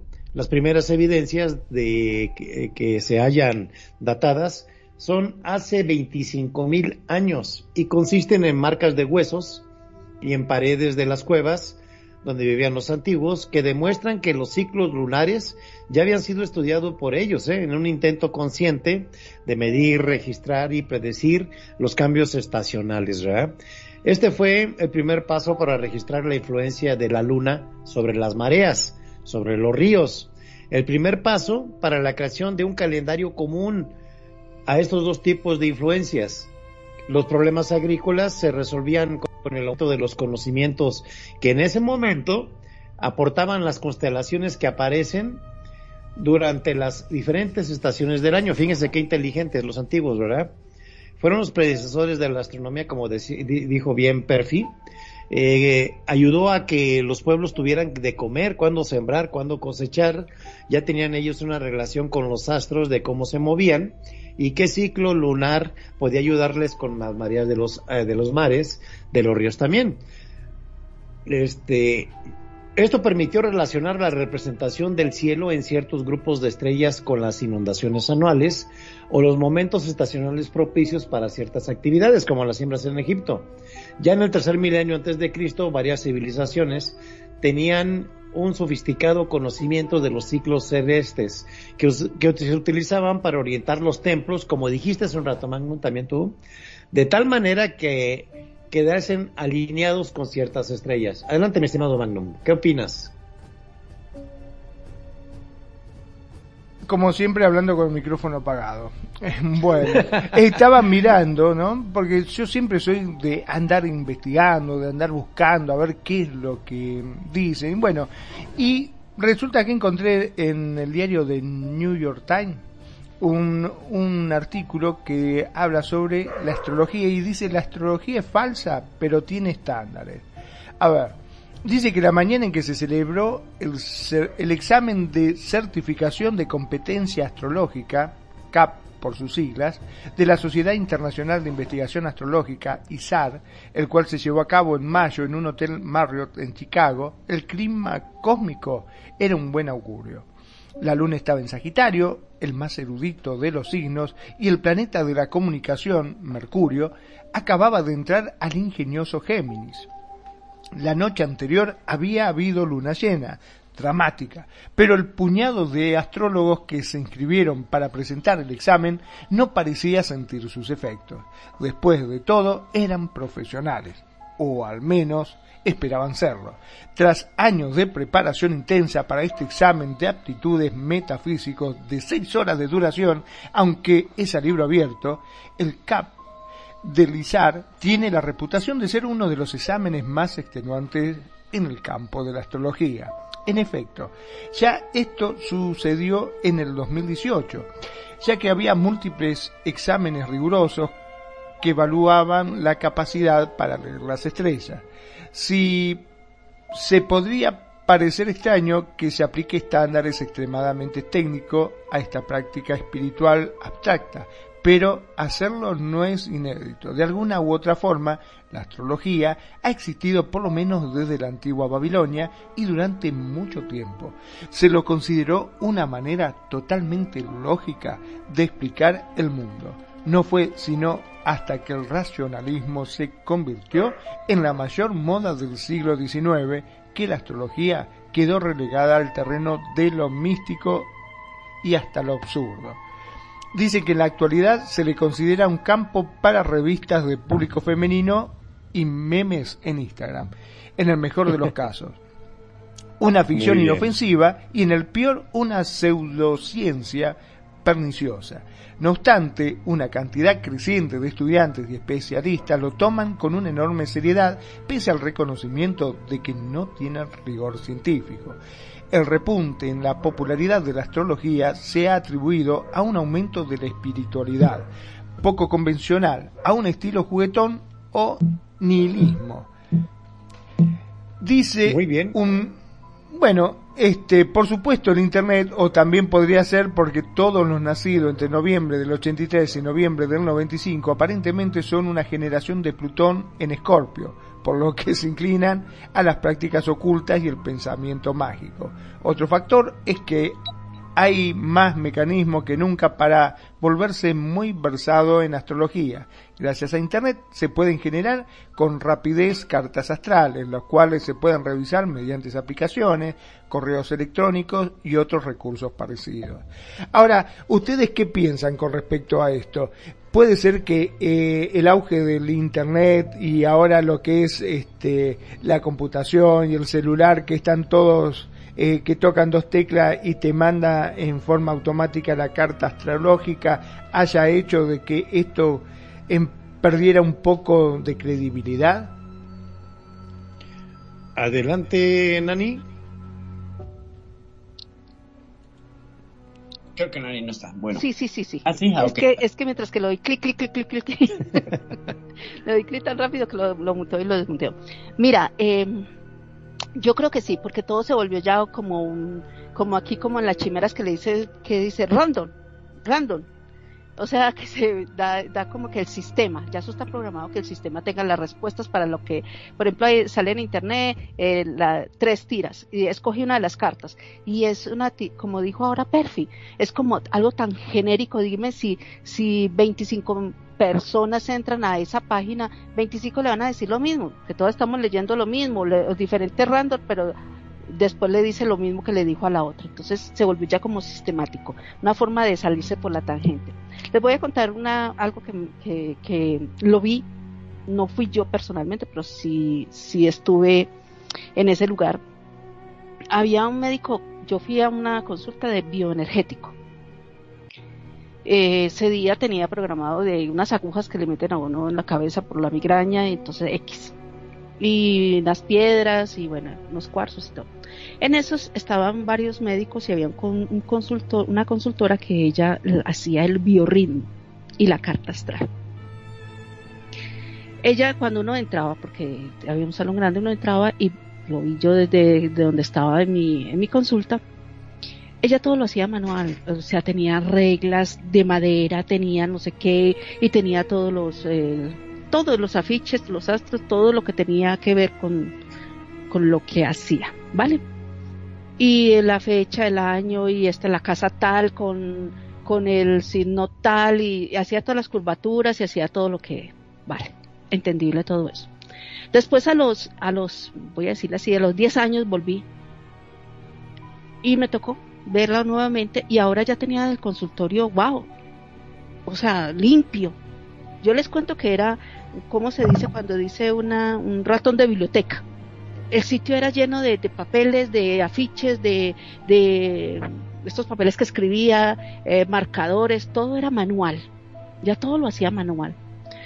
Cuando volví, ya no tenía nada de eso. Ya tenía, era un, una pantalla enorme donde el cliente veía y ella aquí con su computadora sí tenía uno de lápiz, como un lápiz en una pantallita que escribía y hacía los garabaticos y todo, y luego iba a la computadora y la computadora empezaba a botarle toda la información. O sea, ya lo hacía sistematizado.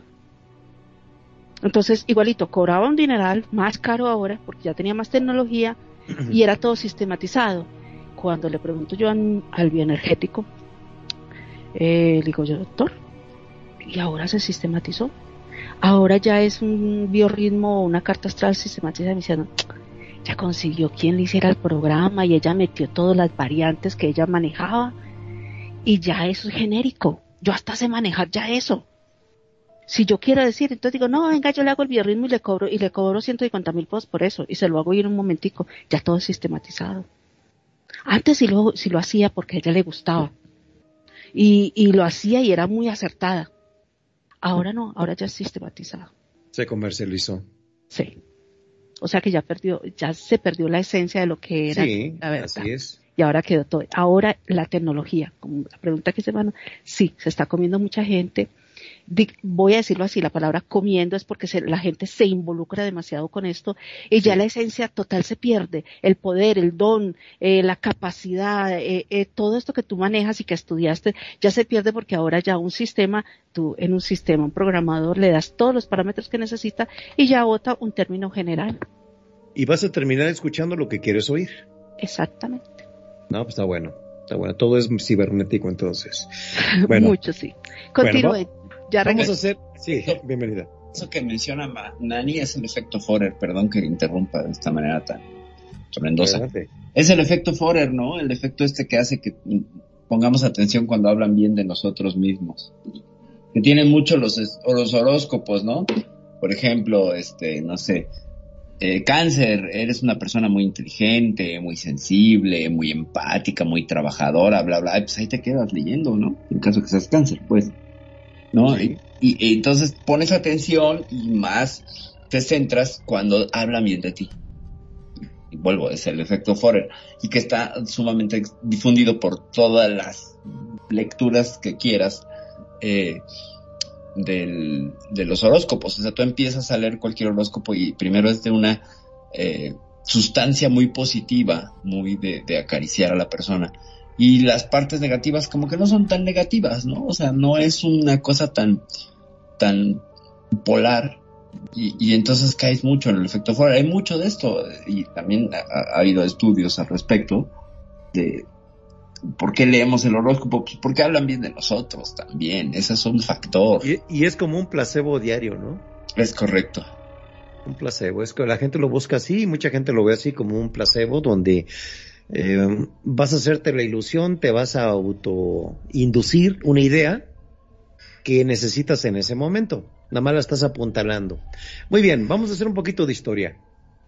Sí, hay evidencias dispersas que sugieren que las inmemorables y conocidas referencias astrológicas eh, son copias de textos aún más ancestrales, ancestrales perdón, escritos desde la antigüedad. Existen reportes del reinado de Sargón I de Acat en el 2334-2279 a.C., que dicen que la tablilla de Venus de Amisaduga ah. fue recopilada en Babilonia en el año de 1700, una serie de rollos, ah. eh, los textos de los tiempos antiguos del Antiguo Testamento, ¿sí? Documenta el uso temprano de la astrología electiva, dúbitamente atribuido al gobierno de Gudea de Lagash, ¿se acuerdan de Uri Lagash? Los puertos ahí fenicios. En el que se transcribe, se describe que a los dioses le revelaron en sueños cuáles constelaciones les serían más favorables para construir su planeado templo. Sin embargo, existe controversia de que si realmente estos rollos registran fielmente los hechos o simplemente fueron atribuidos a los gobernantes de épocas posteriores. La evidencia más, remota, e indiscutible, del uso de la astrología, eh, ya vamos a decirlo como un sistema integrado de conocimiento, es por lo tanto la que se atribuye a los registros de la primera dinastía mesopotámica de 1950, 1950 eh, eh, reducido a 1651 antes de Cristo. Acuérdense que va para atrás. Esta astrología tenía cierto paralelismo con la helenística, conocida como hoy como la astrología occidental, que es la que manejamos, incluyendo el zodiaco, el punto vernal cerca, de los nueve grados de Aries, el aspecto trígono, las exaltaciones planetarias, lo que dijiste hace un rato, Perfi, las doce divisiones de 30 grados de cada una constelación, llamada dodecatememoria, Está media complicado, ¿verdad? Pero bueno. No obstante, los babilonios consideraron los eventos posibles señales más que como causas de eventos físicos. Adelante, perfil. Fíjate qué interesante. Cómo hay una correlación y cómo el horóscopo entonces toma otra, otra connotación que, que las críticas suele pasarse por alto. Pero gente, estadistas muy importantes, ¿Sí? Podemos citar a gente muy actual o gente históricamente con un peso como Hitler, estaba rodeado de gente, de astrólogos, rodeado. Sí, era muy creyente de, de, ese, de ese tipo de eh, contemplaciones y eh, profecías, así eh, es. Entonces, pues si, si no es algo real, ¿por qué el poder recurre a estas consultas para tomar decisiones tan importantes. Es decir, que así lo podemos poner. La guerra que cambió el curso de la humanidad, la guerra más cruenta que hemos tenido, que es la Segunda Guerra Mundial, a lo mejor se tomó por una decisión astrológica. Sí, lo que se dice que fue, por una creencia de Hitler del Tercer Reich para lo que era la raza aria. Claro, claro, sí, buscaban todo este asunto, pero hay dos factores muy interesantes estaban cerca de Hitler dos, dos sociedades místicas, la sí, sí, sí. Tenía su escuela hermética. Sí, entonces todos estos saberes que están muy relacionados con la astrología han estado presentes junto al poder. Y esto a mí siempre me ha llamado la atención. Si no es cierto, entonces ¿por qué gente que está en esas cúpulas y que se supone que también ya pasó por conocimientos y cosas, no todos, ¿verdad? Pero algunos sí, eh, recurren y, finalmente las decisiones políticas o, de, de, hacia dónde va a navegar la política de un país dependen de una cuestión astral. No lo sabemos, pero ahí están y, la historia nos ha contado muchísimas este, anécdotas de relación de poderosos con, con pero, pero sí es muy interesante lo que dices porque es increíble que una creencia personal, muy personal, pueda desencadenar una serie de eventos a nivel mundial. Sí, claro. El poder de la palabra. Eh, acuérdense que lo que es la boca, Ajá. el 90% de los errores de seres humanos es por la boca. Todos lo tenemos, ¿verdad?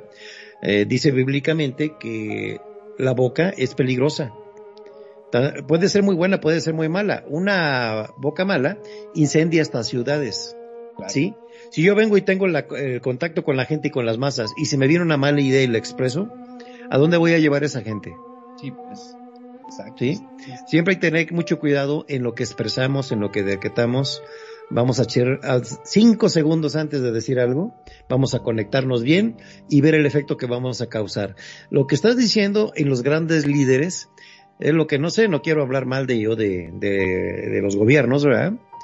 Pero eh, hay líderes que hablan por hablar, a lo primero que se les viene a la cabeza y dicen cada tontería y no se están dando cuenta el impacto que tienen en toda la masa. Y no te digo el ejemplo porque aquí lo tenemos en México. Sí, yo sé, yo sé, yo sé. Pero fíjate cómo, por ejemplo, los impuestos, o sea, el dinero que damos a los gobiernos para que los países funcionen, una parte de esos impuestos son para pagar el sueldo de un astrólogo. Ah, sí, tienen su, tienen su, ah, pues no vamos lejos. Aquí en, acuérdense de un, un DT de fútbol. Ajá, Dos, hay dos, hay dos. ajá, Ricardo Lavolpe y el que sale en ESPN, no me acuerdo, Mario Carrillo. ajá. Ellos tienen su brujo particular para la alineación, quién va a alinear. Fíjate, ¿Sabían? sí, el brujo les dice quién alinea, él no es, porque con este, con este cuadro ganas. Ellos son muy creyentes y luego quisieron meter a los jugadores en eso, fue donde chisparon a los técnicos. Porque son practicantes de lo que es la astrología y lo que es la brujería. ¿no? Ellos, se- ellos se van sobre los métodos empíricos de adivinación, qué es lo correcto. Y fíjate qué responsabilidad. Entonces el, el- tenemos de, de DT a, los- a las brujas y a los adivinadores. Y, y entonces ya nos vamos a otro lugar eh, de toma de decisiones, ¿no? ¿Sí? Entonces, eh, es el impacto que estás diciendo que es tan importante cuando la persona, pues no sé, no está, no tiene bien definida su libre albedrío hacia dónde llevarlo. Tenemos esa libertad y hacemos a veces cada elección bárbara. Todos hemos pasado por un error, todos tenemos derecho a reconocer que hemos estado mal, que tomamos una mala decisión, y pero que nos estamos basando en la experiencia de otra persona, que no necesariamente nos va a funcionar a nosotros, como si te, como dijo Nani, te leen a cierto grupo la, la, eh, tu horóscopo de hoy, y eso es exactamente lo que vas a hacer, decir y actuar. Pues como que no, Claro. ¿eh? No es personalizado. Adelante, Perfi. Pues es que volvemos al punto. Es que es muy interesante. Yo no sé, por ejemplo, la, la gente que hace grandes apuestas, los dueños de casas de apuestas, si tengan también la asesoría metafísica. ¿no? Yo no he sabido, pero pues es que si, si el poder se sirve de esto y le ha funcionado, entonces, ¿qué me lleva a mí o qué distancia hay de que diga, pues venga, ¿no? O sea, me tengo un buen brujo. Eh, y esto lo ves mucho en internet, por ejemplo, con el pulpo pol, ¿no? ¿Te acuerdas el pulpo este que Sí, que adivinaban los marcadores de fútbol en el mundial. mundial? Y que le atinaba, ¿no? O Le atinaba, sí, le atinaba el pulpo, era el pulpo goleador.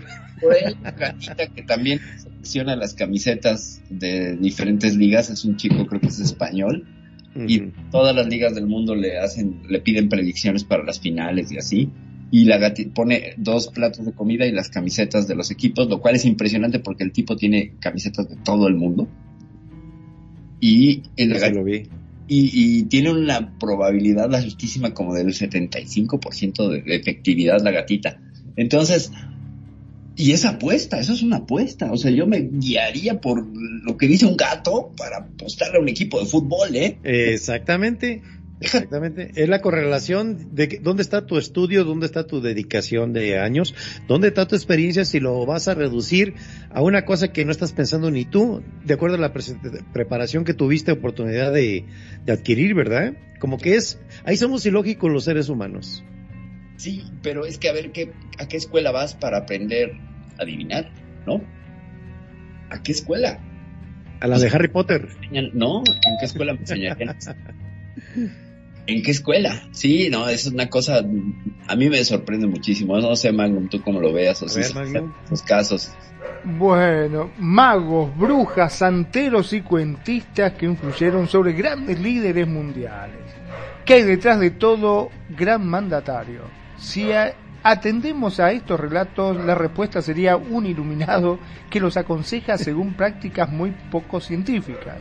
A ver, vamos, les voy a dar algunos de los casos, ya que reinas, reyes, emperadores, presidentes de gobiernos militares, son muchas las altas personalidades que han tenido a su lado augures, videntes, magos y brujos a lo largo de la historia. De hecho, en la actualidad hay algunos que aún recurren a ello para resolver asuntos relacionados con su cargo. Por ejemplo, Bolsonaro, lo conocen, sí, influenciado por Olavo Carvalho, exacto, presidente brasileño. ¿Quién era Olavo Carvalho? Bueno, militante comunista en su juventud, Olavo Carvalho eh, nació en Brasil en 1947, fue miembro de una secta sufí antes de convertirse eh, al catolicismo y defender posiciones ultraconservadoras. En la actualidad es conocido por sus incendiarias cuando no difamatorias declaraciones a través de YouTube y en las redes sociales. ¿Cómo influyó? Bueno, el presidente brasileño Jair Bolsonaro le tiene como guía. El filósofo New Age y astrólogo paulista ha aconsejado al presidente hasta el punto de influir en el nombramiento de algunos de los miembros de los ministros brasileños.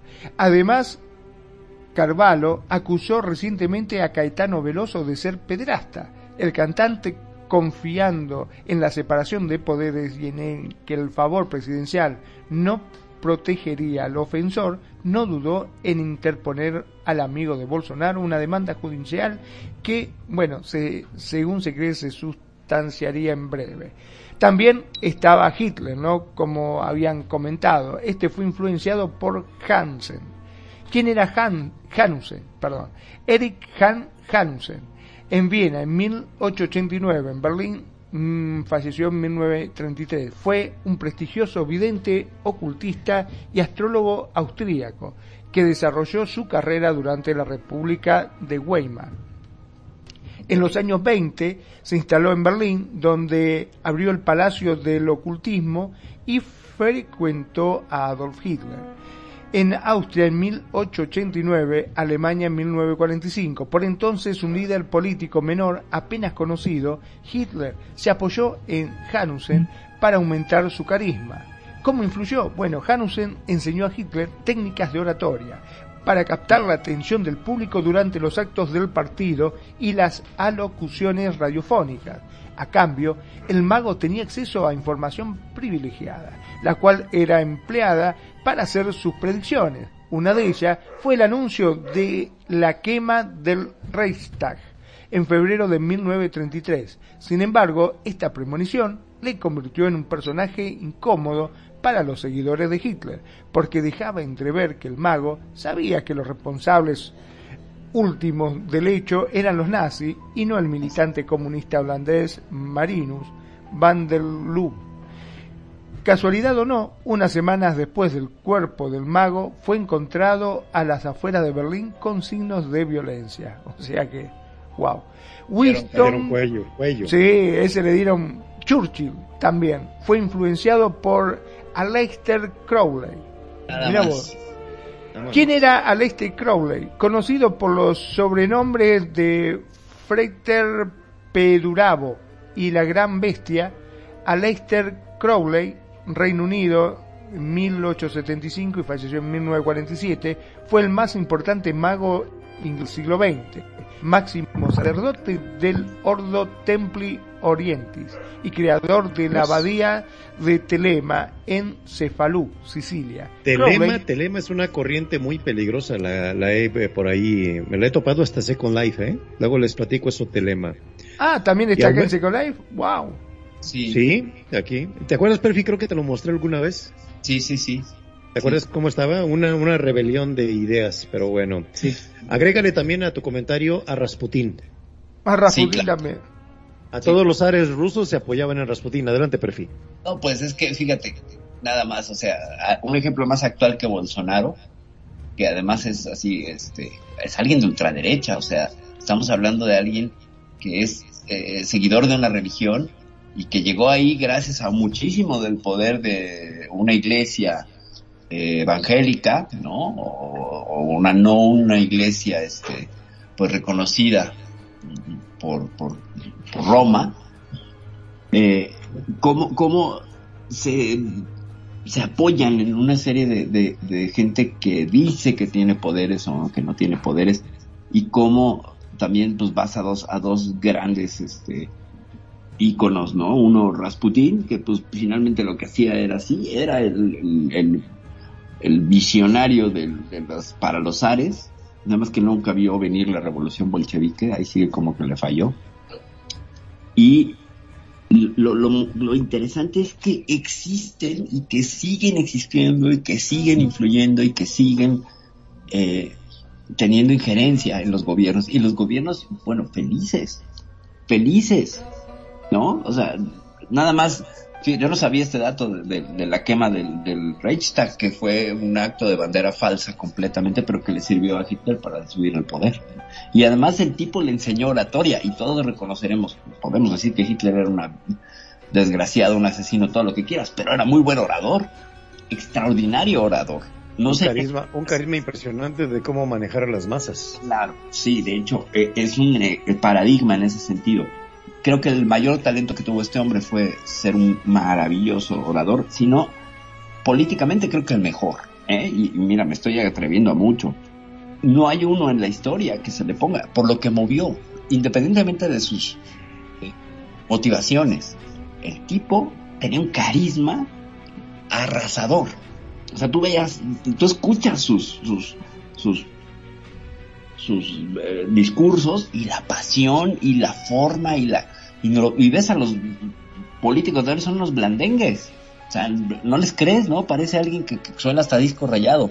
Ese, ese, ese, ese punto es bien curioso, cómo hay personas que al momento empiezan a hablar, inmediatamente capta la atención de la gente, ¿verdad? Correcto, sí. Vaya, vaya carisma, ¿eh?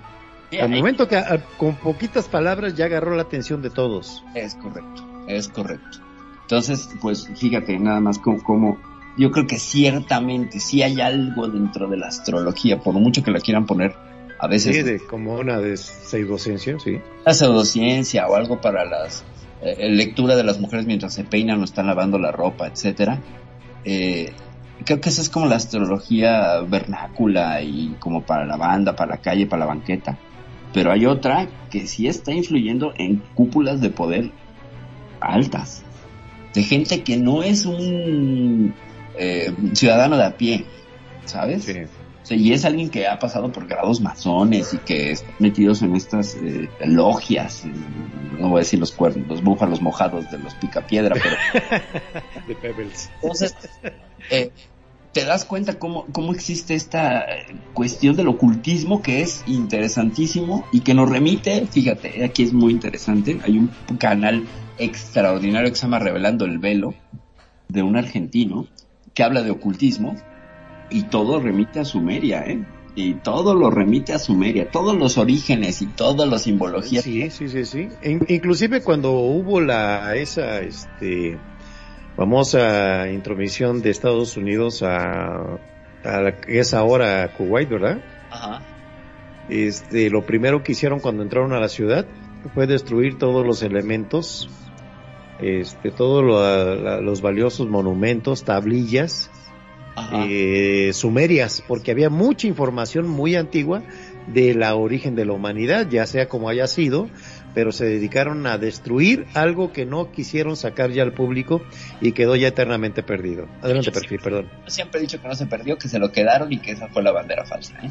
Eh, puede ser. Sí, sí que sí. pusieron otras tablillas. Exacto. O, sí. Ya lleva, sí, el, el, gringo nunca pierde. Se llevaron unas ollas aquí de, de una, de un este mercado mexicano y eso fue lo que rompieron y se quedaron, no, pues yo no voy a destruir las tablillas tan valiosas, no, pues me las quedo y ahí las tengo archivadas. ¿No vieron Indiana Jones al final cuando están? Sí, cómo no, con la calavera, con la calavera de cristal. Exacto, no, bueno, la primera, ¿no? El, el final de la, ah, la primera. El primera fue... El arca de la alianza para que la metan. Ah, en... sí, el arca de la alianza. ¿Cuál era la copa? ¿Cómo debía ser la copa del Nazareno? Ajá, el Santo Grial, ¿no? El Santo Grial. Todos buscaban el oro, ¿no? Dice, el cáliz del Nazareno era, era la copa de un carpintero, debe de ser de madera. Es correcto. qué, qué, bonito, ¿no? A ver si hacemos un programa sobre eh, que en realidad pues el Santo Grial es el hijo, el hijo no reconocido de María Magdalena y eh, sí, Código da Vinci. Sí, Código da Vinci y todas las cuestiones merovingias, ¿no? También. Los merovingios que son la, el, el, los herederos del sangre mal, de la sangre real. Muy interesante, sí podemos hacerlo, ¿eh? De lo que es este... Eh, hay que buscar eh, información Ajá. de cómo relaciona. Hay muchos datos en la película, muchos son inexactos, pero bueno. Eh, hay que irnos formando una idea de cómo presentar el programa. Estaría buenísimo, ¿eh? me encanta a mí ese tema. Es apasionante lo que cuenta este. Sí, bastante. Es tan científico, tan matemático, tan hereditario de ideas religiosas, eh, ateas, protestantes, lleva de todo. Es un buen cóctel, ¿eh? Así como nos gusta, que hablamos de todo. Hay un detalle, hay un detalle, de hecho ahí tengo el programa todavía por hacer para el programa de los ovnis, sobre la capilla de Roslin. A Rosley, sí. Está, está, en el meridiano cero del meridiano de Greenwich. Exacto. Lo que tiene es Muy bueno. arcos una serie de códigos y que han sido descifrados y es un código musical que se supone que abre portales. Wow. Un par de piezas musicales basados en todo este código y tú lo escuchas, cierras los ojos y sí te viajas, ¿eh? Está impresionante. Es como, algo, como, como un peyotazo. como un peyotazo. Peyote. Ciertamente. Venga. No, qué, qué, qué interesantes esos temas. Pues miren, amigos, nos restan 10 minutos, lo que quieran aportar con nuestra despedida para nuestro agradable público que nos hizo favor de escucharnos hoy. Adelante, Magnum. Bueno, este, como siempre, la verdad que hay mucho, mucho más para poder decir al respecto, ¿no? Porque a medida vos fíjate de que vas indagando, van saltando un montón de noticias y registros y un montón de cosas que te despiertan cada vez más curiosidad y querés seguir indagando más. Este, vos fíjate que lo bueno que tiene cada programa es que siempre nos deja con ese gusto a poco porque querés eh, seguir comentando y querés seguir sabiendo más. Eh, ah, como decimos siempre con Perfi, vamos a tener que sacar segundas, terceras y más partes con respecto a esto porque todavía, vos fijate que apenas estamos descascarando, ¿no? Es como sacar la cascarita y te vas encontrando con un montón Ya de sacaste cosas. el pico, Magnum. Exacto, exactamente. Hay mucho más para hablar y la verdad esto me fascina. Como digo siempre, gracias, gracias por estar ahí, gracias por escucharnos, gracias por hacer de Radio Consentido su radio. Mi nombre es Magnum Dacun, transmitiendo en vivo y en directo desde Mar del Plata, República Argentina. Sean felices, el resto son solo consecuencias. Perfecto. Pues, ¿qué les puedo yo decir? Ciertamente sí, este es un tema que quiere segunda, tercera y cuarta parte porque es súper extenso, nos faltaron muchas cosas, nos faltó revisar la correlación que se, presume que hay entre los signos, ¿no? La compatibilidad de pareja. Eso se los puedo decir y se los juro que yo sí lo revisaba para ver si con Escorpión la llevaba mejor que con Tauro y no sé qué. Y bueno, el caso es que en mi vida me tocó puros signos que después leía y eran incompatibles. Entonces, pues bueno, ahí tengo que hacer una revisión este, profunda de por qué me gustaban los signos incompatibles. Eh, hay otras cosas en, todo este asunto astrológico que también no, no ahondamos, que es todo lo de la carta astral, las posiciones de los planetas y las posiciones de, de un par de constelaciones que son Cetus y Ofiuco, que también serían dos signos que según el calendario de la bueno el, el zodiaco de la NASA pues ahí están y no están siendo considerados el nido de la serpiente exacto Ofiuco entonces Ofiuco no... es un es una casa estelar que omitió ha omitido siempre el horóscopo eh, occidental, ¿verdad? Más sin embargo está comprobado que existen, como tú dices, esas dos casas astrales más, ¿verdad? Entonces ahí empiezan los choques de donde puede eh, la astronomía ir metiéndole la pata, por decirlo así, a la a, lo que a lo que la- sí para para hacerla parecer como que es falsa que es una pseudociencia ahí queda mal la astrología porque no contempla con este ampliamente todo el espectro de las casas estelares adelante perfil sigue Exacto. No, pues es que finalmente, como vimos en esta mención que hizo Magnum del examen, ¿no? Imagínate ese examen de seis horas. Seguramente es un examen que te pone varios ejemplos para que hagas cartas astrales. Sí. Y requiere de conocimientos matemáticos profundos, eh, sobre todo cartográficos, estelares, de, de la cartografía estelar.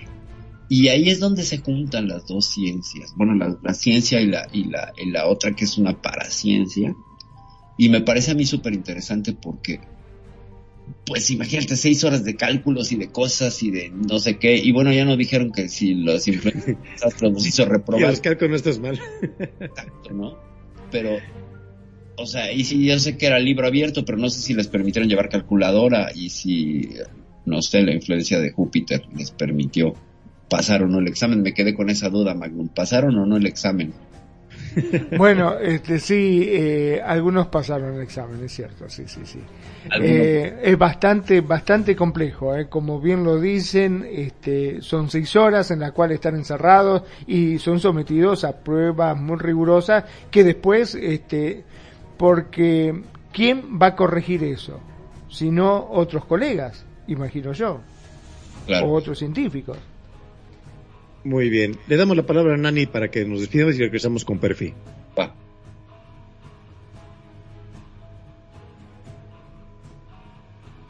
Nani Creo que no Esta está me Nani, parece ¿verdad? que lo que sucede es que esta es la hora en que ella este, va a preparar la comida y estoy seguro que Ah, anda ok, por ya, la ya. cocina. Ah, muy bien. Ad- Adelante, Perfi. Pues nada, este, pues yo agradecer ya finalmente a toda la gente que nos escucha a través de las diferentes plataformas y podcasts que, que hacen posible que Radio Consentido llegue a todos ustedes. Estas son, pues, Anchor, eh, TuneIn, también estamos en Spotify. Para programas pasados, pues nos pueden visitar, por supuesto, en YouTube, Radio Consentido. Ahí buscan el canal y ahí están programas, los programas de los últimos, al menos dos meses del Cuscús, pueden buscarlos. Y pues agradecer a la gente de España, de Estados Unidos, de Uruguay, de Argentina, de México y hasta mi gato que está aquí celebrando. ya vamos a terminar porque les voy a dar de comer. Eh, su atención, muchas, muchas gracias por, por escucharnos, por sintonizarnos. Saludos a Mar, solo que nos estuvo escuchando. Saludos también por allí a nuestra queridísima Luna Azul que nos estaba escuchando también. Y a Alejandro Guerrero, nuestro queridísimo amigo de la estación que siempre está atento. Pues de mi parte es eso. Muchas gracias, Preto, por la invitación. Y pues bueno, apuntar que tenemos que hacer astrología 2.0. No sé. Recargado. Muchas gracias. Pues muchas gracias amigos, muchas gracias para Alejandro Guerrero, para Luna Azul, para Laura y para Mar Solo. Eh, su servidor le da las gracias a este excelente panel de cada viernes, a Nani, a Magnum, Perfi, que con todas sus ganas y su aporte de sabiduría nos llevan por buenos caminos para ir descubriendo un poco más de cada estos temas tan apasionantes. Su servidor, Pretoriano Chrome, se despide de ustedes y nos vemos el próximo viernes en el Cuscus número 25. Ya les diremos qué tema. Hasta la próxima.